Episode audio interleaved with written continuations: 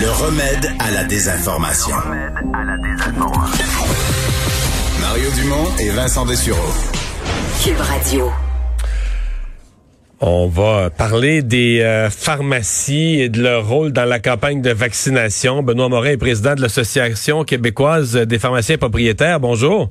Bonjour Mario. Euh, commençons par une, parenthèse. On l'a mentionné tout à l'heure euh, dans, l'émission, mais ce, monsieur qui s'est présenté dans une pharmacie dans la Nodière, à Pantigny, euh, disant vouloir faire une, inspection de sécurité ou je sais pas quoi, clairement, on a compris qu'il voulait voler des vaccins. Est-ce que c'est un, est-ce que c'est un enjeu, la sécurité des vaccins?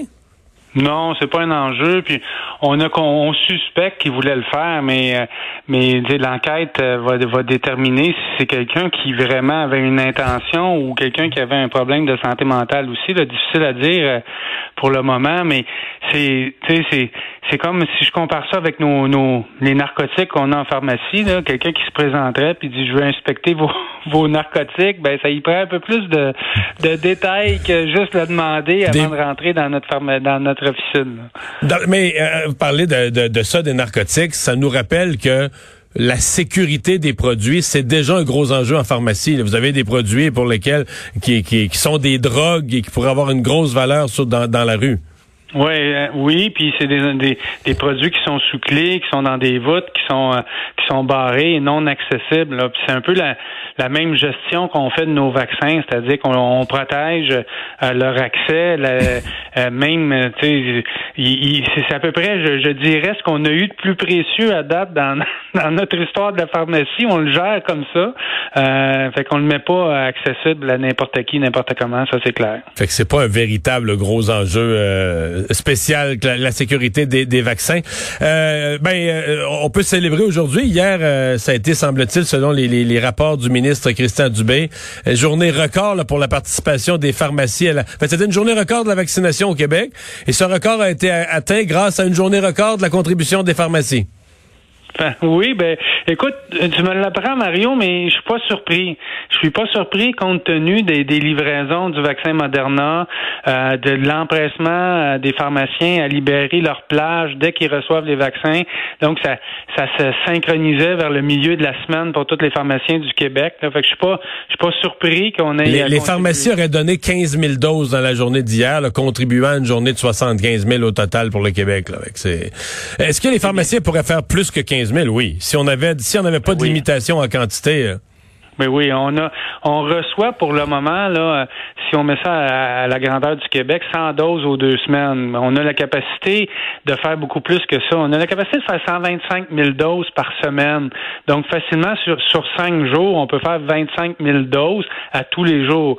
Là hier, on avait une concentration parce qu'on a eu une livraison, mais mais ça va s'estomper dans les prochains jours parce que les stocks vont être épuisés. On attend la prochaine livraison qui vient euh, pour laquelle on vient d'annoncer qu'il va y avoir des moins grandes quantités. Fait, ben, on a annoncé hier un retard d'une semaine, puis on a annoncé aujourd'hui que ça, une semaine plus tard, ce serait pas la, quantité promise, mais la moitié qu'on allait recevoir. Ça, quand, on vous, quand vous entendez réduction ou retard chez Moderna, c'est directement les vaccins qui vont dans les pharmacies.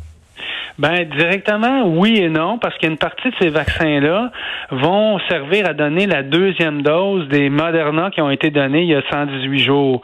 Euh, donc, une partie... Aux personnes âgées dans des foyers, dans des résidences, là. Exactement. Fait qu'il y a une partie... Fait, qu'au bout de la ligne, combien vont être attribués aux pharmaciens? Ça va peut-être être moins que la moitié compte tenu de ça. Donc, euh, je peux pas... Aujourd'hui, on peut pas calculer exactement, mais c'est sûr que ça va avoir un impact négatif.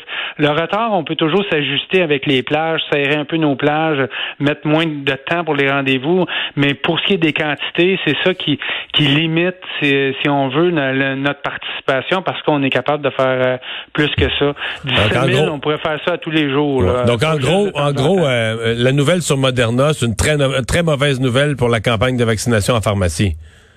Oui, en pharmacie, puis euh, euh, mais c'est deux semaines. On va souhaiter que la, livraison suivante euh, soit soit soit mieux, puis on va souhaiter aussi qu'on ait des bonnes nouvelles avec AstraZeneca. Là, on est à 55 ans. Peut-être que bon, ça se, on pourrait changer les groupes éventuellement avec les analyses des comités, des comités spécialisés pour ça. Et si ça, ça changeait, évidemment, ça augmenterait la disponibilité du vaccin pour en bas de 55 ans et ça donnerait une possibilité d'une plus grande vaccination en pharmacie parce qu'on a accès à des stocks d'AstraZeneca. AstraZeneca, c'est l'inverse. On manque de bras euh, pour, pour vacciner euh, parce que 55 ans et, à 60, il commence à avoir moins de monde dans ce groupe Ceux qui le voulaient l'ont pris pas mal, là. Ben, Déjà. ceux qui le veulent pas, ils résistent.